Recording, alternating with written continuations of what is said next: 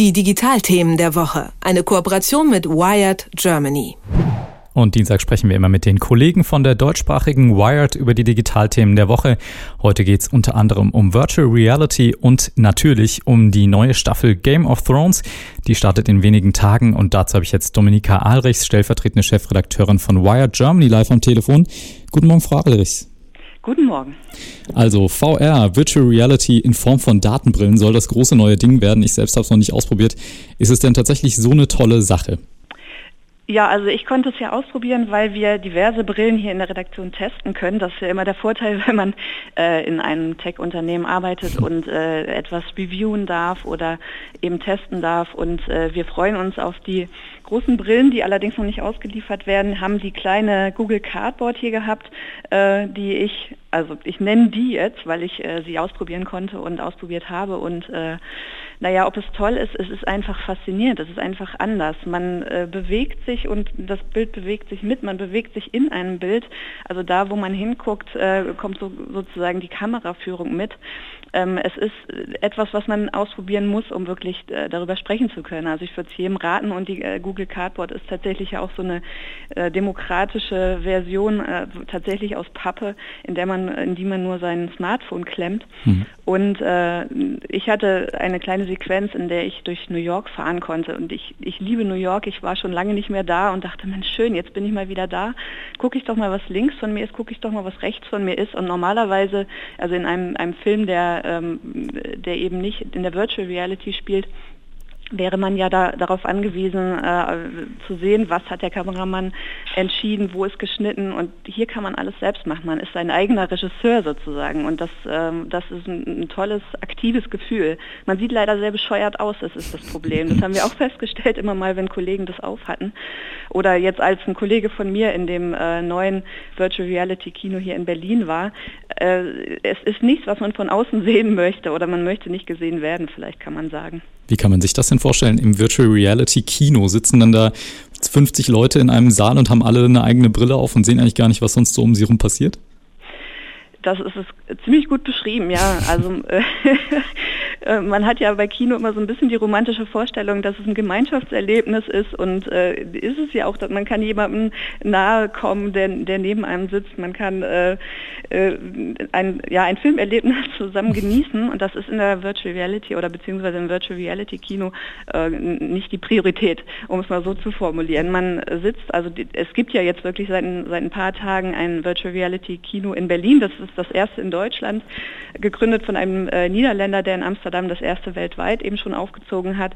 Und äh, da, also hier in Berlin, äh, sitzt man in Drehsesseln. Ähm, man hat einen, einen Sternenhimmel projiziert an die Decke, wo wir uns noch gefragt haben, für wen eigentlich wahrscheinlich für die Kameraleute, die diese Premiere irgendwie filmten und die, die lustigen Leute mit ihren Brillen in den drehenden Stühlen irgendwie aufnahmen, äh, damit, damit der Raum wenigstens noch etwas schön aussieht. Aber man braucht eigentlich gar keinen Raum. Man braucht einen Sessel, man, man braucht eine VR-Brille und schon versinkt man ja drin.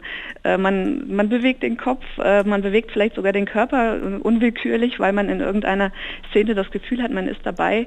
Also äh, ja, vielleicht äh, könnte man ein Gemeinschaftserlebnis draus machen, wenn man, wenn man äh, sozusagen bewegliche Stühle hat und eine, eine Bewegung aus dem Film dann äh, tatsächlich auch noch auf, äh, auf, Objekt, äh, auf Objekte umleitet. Ich stotter jetzt fast schon ein bisschen, weil es ähm, äh, tatsächlich schwierig ist für mich vorzustellen, wie man daraus ein Gemeinschaftserlebnis macht, wie Sie hören, ja.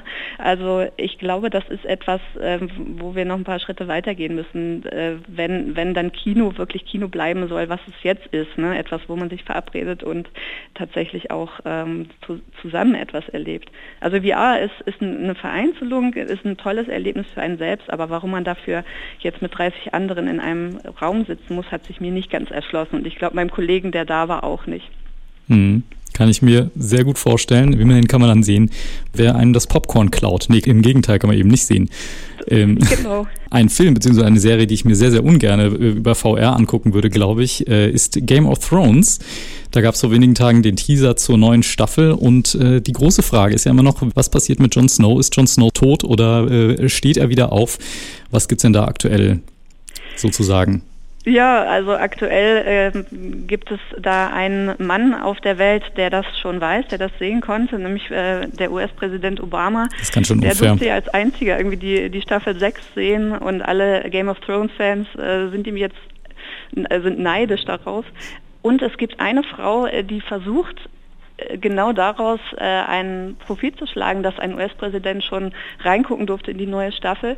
Und die möchte nämlich mit einem, äh, mit einem kleinen Schachzug, nämlich diesem Freedom of Information Act in den USA, äh, rausbekommen, ob Jon Snow noch lebt. Und zwar äh, darf darf jeder US-Bürger, wenn er denn eine Frage hat, die das öffentliche Interesse irgendwie anbelangt oder von der sie sagt, das, das interessiert wirklich eine Menge Leute, ähm, kann, kann, diese, ja, kann diese Anfrage stellen und eigentlich muss der US-Präsident darauf antworten. Äh, ich glaube nicht, dass es Erfolg haben wird, aber schon lustig, dass äh, diese Frage, ist ein Charakter in einer Fantasy-Serie irgendwie tot oder lebt er noch oder was passiert mit ihm, wirklich so viele Leute bewegt. Äh, wir haben bei Wired ein Interview geführt mit dem Tom Blaschier, dem deutschen Darsteller von dem Jack in Hagar, diesem mhm. Priester, der ja auch eigentlich äh, sich schon umgebracht hat, aber doch noch lebt. Und man weiß es ja bei Game of Thrones immer nicht so ganz. Ähm, sind die Leute tot? Werden sie noch getötet? Äh, die, die Zahlen der Toten aus der Staffel 5 äh, sind ja so immens hoch, dass man jetzt eigentlich gar nicht mehr eine Hoffnung hat, dass noch irgendwer überleben kann.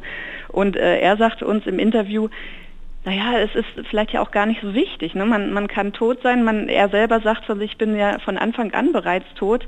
Äh, Jacken Hagar gibt es nicht. Er ist ein Niemand. Ja, das Gesicht, das ich trage, ist das Gesicht eines Toten. Und äh, das mag für Leute, die, die so tief nicht drinstecken in, äh, in der Serie, merkwürdig anmuten.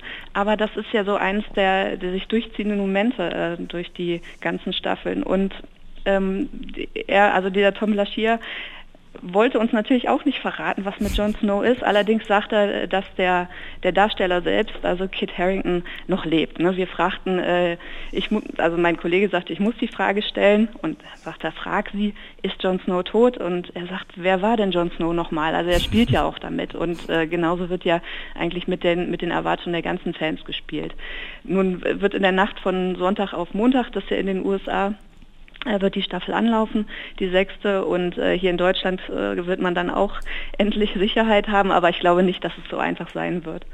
Man darf gespannt sein. Am 24. ist es soweit, nicht wahr? Ja. Äh, genau, also das ist immer die Frage in den 24, am 24. in den USA und dann halt in der Nacht auf den 25. hier in Deutschland für alle, die dabei sein wollen. Und äh, das Finale, sagt der Tom Laschier auch, wird vielleicht so aussehen, dass er selber dann auf dem Thron sitzt. Also äh, das Interview zu lesen lohnt vielleicht auch. Wunderbar. Und dann haben wir als letzten Punkt noch die Lieblingsgeschichte der Woche. Da freue ich mich jetzt schon sehr drauf. Kannst du das mal kurz zusammenfassen, was du da gefunden hast? Ja, da geht es um Boaty McBoatface und das ist ein Forschungsschiff äh, aus Großbritannien, das noch gebaut werden soll. Und äh, wie das dann so ist, man denkt, ach, es gibt doch das Internet und es gibt doch viele User, die äh, interessiert daran sind, äh, an, an Aktionen sich zu beteiligen. Und äh, die, die Erbauer dieses Polarforschungsschiffes sagten, ähm, schickt uns doch mal Namensvorschläge. Und es gab wirklich immens viele, 7000 Namensvorschläge. Mhm. Und es hat äh, der Namensvorschlag Boaty McBoatface gewonnen. 125.000 äh, Stimmen wurden abgegeben. Das ist wirklich eine Menge für eine, für eine Aktion im Internet. Und äh, nun liegt es allerdings äh, an, den, an denjenigen, die das äh, Boot bauen, äh, das Boot sage ich schon, das, das große Forschungsschiff, das wirklich teure Forschungsschiff, ob sie diesen Vorschlag auch umsetzen. Der war eigentlich eher als äh, Witz gemeint von einem Ex-Moderator der BBC. Und äh, nun, nun sitzen sie so ein bisschen da und sagen, oh, das, das veralbert so das, was wir vorhaben. Und äh, der, der den Vorschlag eingereicht hat, musste sich auch so ein bisschen entschuldigen und hat ein bisschen zurückgezogen. Aber äh, ernst gemeint ist ernst gemeint. Und jetzt muss man halt gucken, ob die Humor beweisen oder äh, ob sie dann tatsächlich nochmal zurückrudern und sagen, war nett, danke für den Vorschlag, wir setzen ihn nicht um.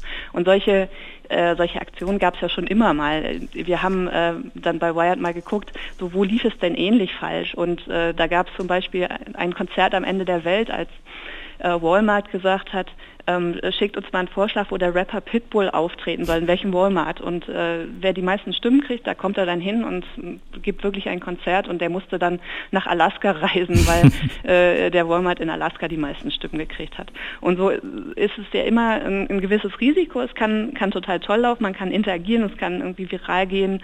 Äh, davon leben wir ja auch, dass, äh, dass Sachen geteilt werden und äh, sich Leute beteiligen. Aber man muss es dann auch wirklich durchdenken vorher. Man mhm. muss äh, ahnen, was dabei herauskommen kann und äh, dann auch, ja, so wie der, der Rapper es mit Humor genommen hat, müssten eigentlich jetzt die die Erbauer von äh, Boaty Mac Boatface sagen, so ist es jetzt. Ne? Und vielleicht werden wir dann 2019, wenn das Forschungsschiff in die Polarregion auf, äh, aufbricht, ein Boaty Mac Boatface da haben.